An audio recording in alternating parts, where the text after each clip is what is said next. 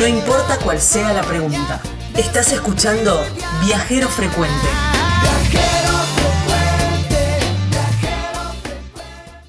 Nos vamos para, mm, para la puerta de la Patagonia, podríamos decir, el sur de la provincia de Buenos Aires. Una ciudad que podrías, podríamos haber dicho en este momento, nos vamos para la capital del país, porque Claro. en algún momento fue postulada para eso. Ah, en la década del 80. Exactamente. Nos vamos para Carmen de Patagones. Mirá. Hermosa ciudad. Estuve pasando hace muy poquito así, una, un flash fue. Pero muy linda, muy pin, muy pintoresca, ¿eh? Parece así como te da una sensación como una, viéndolo desde enfrente, desde Viedma, parece que estás así como en un pueblito de España, así por la vista, por, Sí, por sí, su sí. silueta, digamos. Muy, muy linda, ¿eh? Vamos a hablar con Ana Fabri, que es la directora de turismo de, eh, de Carmen de Patagones. Hola Ana, gracias por atendernos. ¿Cómo te va? Hola, ¿cómo están? Gusto en saludarlos. Bueno, el gusto es nuestro, Ana. Gracias por, por, por tu tiempo para hablar un poco de tus pagos. Así es. Bueno, como bien ustedes lo acaban de mencionar, eh, Carmen de Patagones, cabecera del partido más austral de la provincia de Buenos Aires y único distrito bonaerense, eh, se ubica en la margen norte del río Negro, el río más caudaloso de la Patagonia. No obstante, enfrente tenemos a la ciudad capital de la provincia de Río Negro, que es Viedma.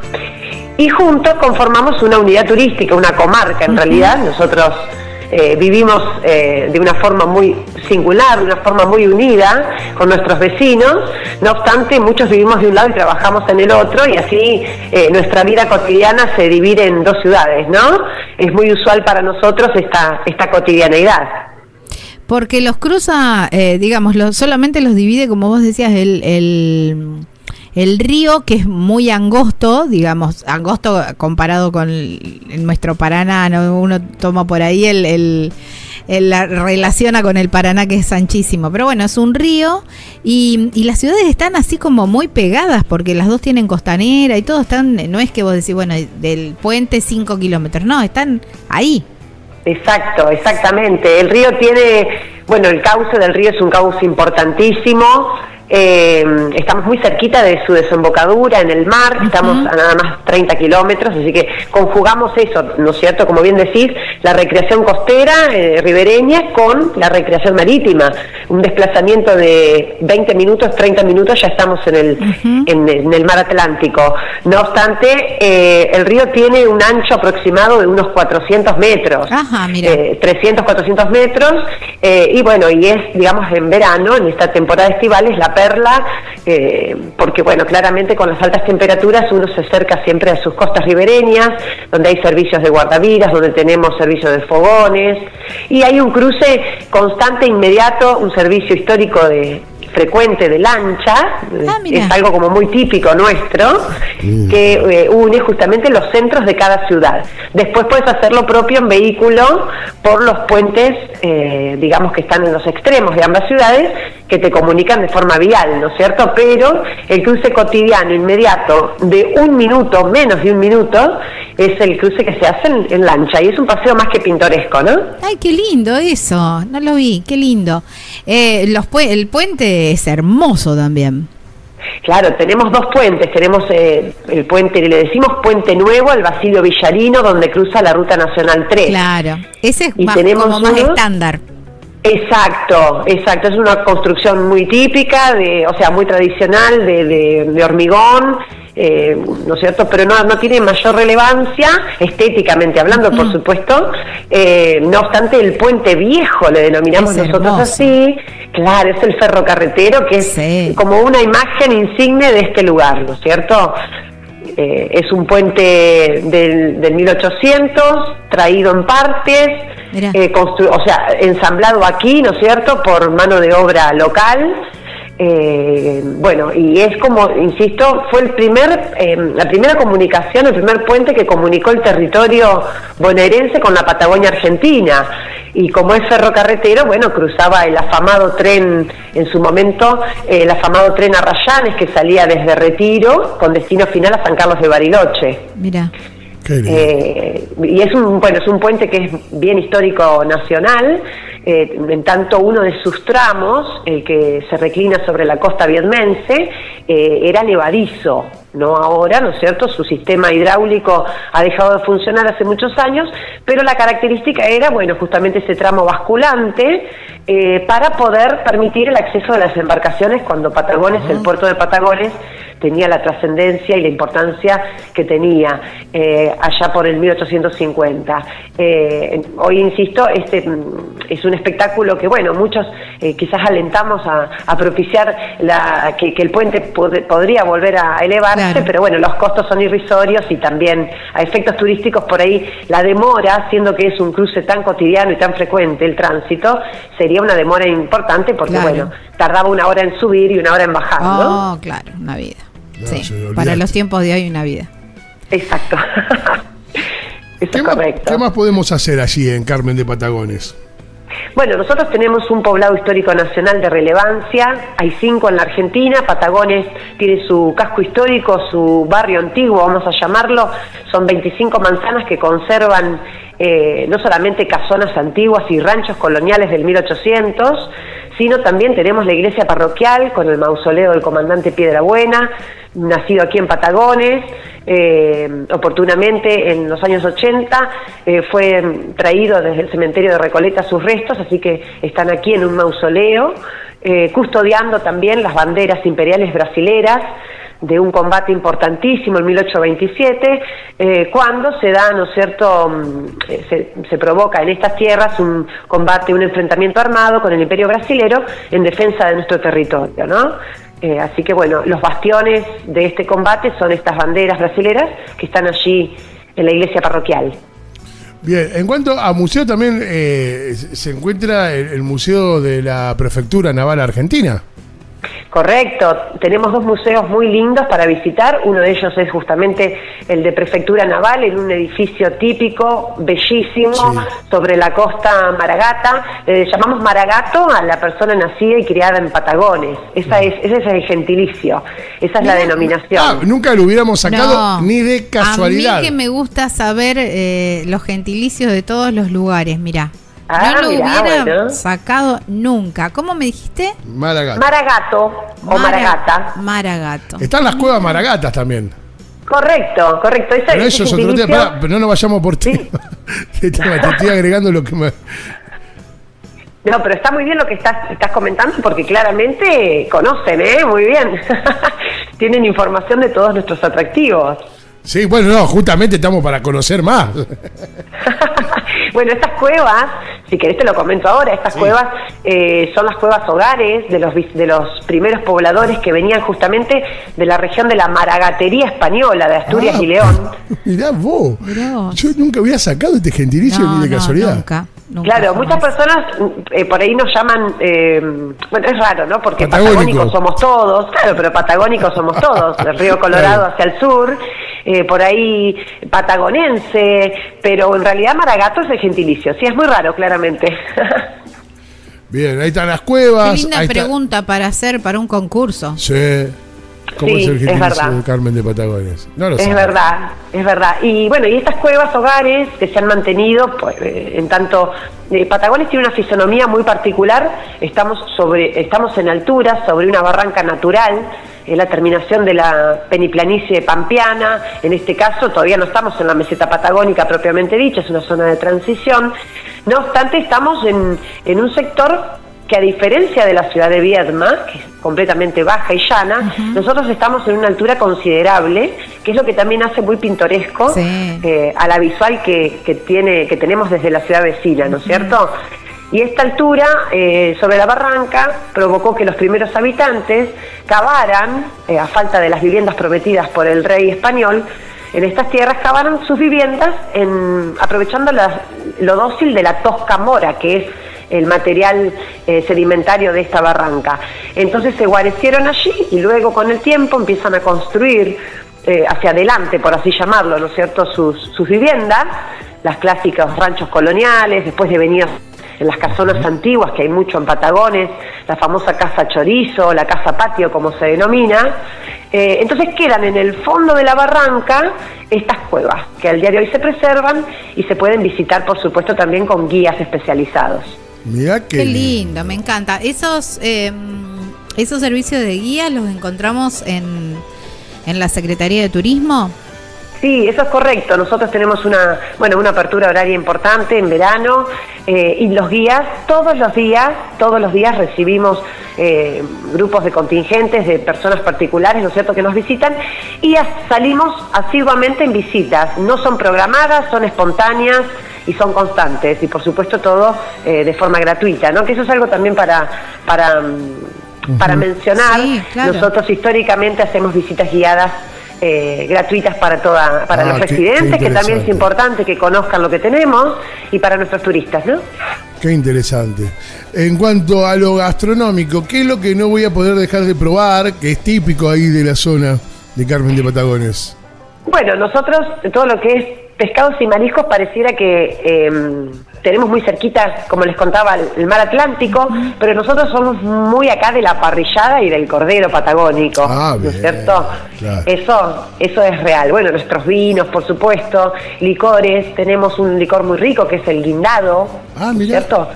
Claro, la planta de guindo o guinda que crece en las, cerca- en las chacras que tenemos muy cercanas, acá sobre la vera del río. Qué rico. Eh, es muy rico ese licor. eh, así que bueno, eso como algo muy típico como para después degustar un licorcito. Pero después, insisto, por ahí las carnes rojas, eh, el cordero patagónico, es como lo más fuerte, ¿no es cierto? Sí, sí, y sí, sí. después, bueno, insisto, también claro, por supuesto, mariscos, eh, pescados y mariscos frescos. No nos olvidemos, yo estoy hablando mucho de, de la cabecera, de Carmen de Patagones, pero no nos olvidemos de nuestro eh, centro turístico por excelencia, pesquero internacional de renombre, que es Bahía San Blas. Claro. A que no hace mucho hicimos nota sobre Bahía San Blas también y los positos. Correcto, exactamente, exactamente. Bueno, en Bahía San Blas, por supuesto, eh, quizás allí, ¿no es cierto? Sí, los platos eh, de mar sean más del, ¿no es cierto? Lo- el menú más requerido. Lo más típico, ¿cierto? claro. Claro. Exactamente.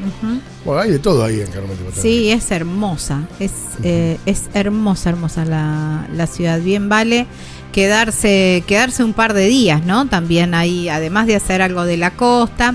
Eh, te quería preguntar sobre em, Bahía San Blas y los Positos, el acceso es de ripio. Eh, Sí, eso es algún acce- correcto. Sí. No, no hay Eh, acceso pavimentado.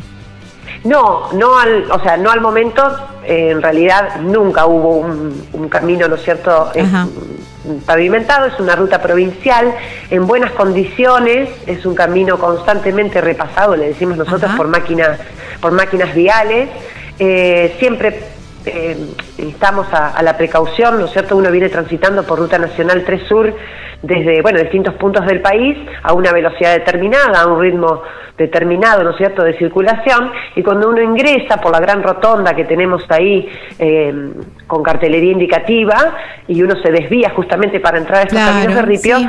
debe estar disminuyendo la velocidad y demás, ¿no?, para evitar eh, posibles accidentes. Eh, insisto, es un camino consolidado que, bueno, quizás eh, ahora en, en verano no tenemos el problema eh, quizás de, de la negación por las lluvias y demás. No obstante, está, estamos en un periodo de sequía importante con algunas precipitaciones, pero que han ayudado a sentar, como se denomina aquí. ¿no es cierto?, Eh, las condiciones del camino. Ahí está. Bueno, era eh, por ahí es siempre nos gusta aclarar por ahí los accesos y todo eso para que cada uno vaya teniendo en cuenta. De todos modos, se puede circular con cualquier tipo de vehículo. Sí, eso es correcto. Sí, sí, por supuesto, por supuesto. La única eh, limitación es aquellos que nosotros todavía tenemos sectores de la playa que se pueden circular con vehículos 4x4, eh, vehículos off-road, como le dicen, a efectos de visitar algunos espacios. Muy cerca de Bahía San Blas, a 30 kilómetros, está el faro Segunda Barranca, es un faro de la Armada Argentina, como tantos faros que hay, la importancia, ¿no es cierto?, de estos espacios. eh, en nuestro continente, eh, efectos marítimos y preservación del espacio también, que es muy asiduo hacer esa excursión. Y para esa excursión sí quizás el desplazamiento por la costa eh, es necesario un vehículo 4x4, pero después para ninguno de los lugares que hemos mencionado eh, la atracción simple es, perfecta, ¿no es cierto? No, no hay inconvenientes. Y todo está perfectamente señalizado y hay muchas consideraciones, como los lugares donde uno acampa, ¿no es cierto? Tener cuidado con, con encender fuego y demás, bueno, insisto, por este tiempo de sequía que estamos viviendo. Claro. Eh, Viedma tiene el Cóndor como balneario de mar, digamos, y ustedes tienen la Villa Balnearia 7 de marzo. Eso es correcto. Eh, ambos balnearios, tanto el eh, Balneario El Cóndor como Balneario 7 de marzo, Villa Turística 7 de marzo, o la baliza le denominamos acá los locales, están enfrentados, ambos están instalados en, eh, localizados en la desembocadura del río en el mar, eh, en forma de estuario con islas, bueno, es muy linda la vegetación y la bifauna costera que se observa. Son muy lindas esas playas. Son playas muy extensas, quizás no tanto como las que tenemos en Montermoso, ¿no es cierto? Eh, pero sí en el Cóndor. En el Cóndor quizás la desembocadura propicia de que la playa sea un poco más extensa. Eh, y tenemos, es el área de reproducción del, delfín franciscana, que es el cetáceo más pequeño del mundo, así que también, bueno... Sí, y bueno, y Villa Turística 7 de Marzo es uno de los eh, cinco pesqueros más importantes de lenguado que tenemos en el país. Mira. Eh, así que para los aficionados a la pesca es un punto estratégico, ¿no? Ah, y también imagino que puede haber algún que otro restaurante ahí para, para probar. Tenemos, más que restaurantes, tenemos paradores y confiterías, pero por supuesto, sí, sí. Viste que lo que es alimentación, a nosotros en Argentina es un punto que no nos va a faltar. Exactamente. exactamente. Siempre, lo tenemos muy presente a, todo Exacto. Exacto. Así que bueno, más que, más que invitados todos a conocer nuestra región, nuestra zona. Eh, insisto, tenemos la, la, gracia de conjugar eh, lo que es los recursos naturales con lo histórico, con lo cultural. Eh, y así que bueno, y siempre con, bueno, propiciando las actividades al aire libre, un verano cuidado. así que bueno, más que invitados todos a poder visitarnos en esta temporada turística estival que extendemos hasta el mes de marzo porque en esa fecha se realiza en, aquí en Carmen de Patagones la fiesta de la soberanía patagónica eh, en el mes de marzo, la primera semana, es una fiesta importantísima a nivel regional, eh, así que bueno, también con entrada eh, libre y gratuita, eh, así que los esperamos hasta marzo, bueno, todo el año, ¿no es cierto? Pero hasta marzo tenemos un calendario importante de actividades. Ahí está. Y no hay tanto viento, ¿eh? No, piensen que, que, porque uno va para la Patagonia hay viento. Eh, no, no hay viento. Son divinas las playas, esos lugares. Eso es em, correcto. Ana, y mm, como Maragata, ahora lo aprovecho y lo digo, eh, ¿cuál es tu lugarcito? Eh, ese que te gusta, a lo mejor no es de lo más conocido, no es lo promocionado, no es lo estrictamente turístico, pero es ese lugar que vos elegís, no sé, para ir a leer un libro, para tomarte unos mates, para reunirte con un amigo, bueno, como lo que a vos te guste. Ay, qué linda tu pregunta. Es una pregunta muy, muy linda. Nunca me la habían hecho.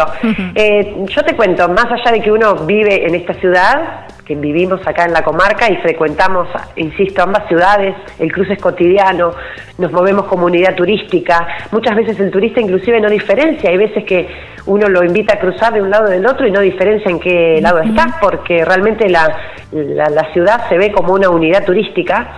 Eh, la costanera, por supuesto, ribereña, el río Negro, es esplendoroso es bellísimo. Tenés sectores de solarium para tomar sol, tenés sectores de sombra. Pero bueno, hay un lugar en particular desde el cual tenemos una vista panorámica de ambas ciudades. Apenas se ve el hilo del río, por lo cual uno lo observa como una única ciudad. Eh, es un punto estratégico bellísimo, donde hemos puesto ahora hace muy poquito eh, flamantes miradores turísticos. Se llama Cerro de la Caballada.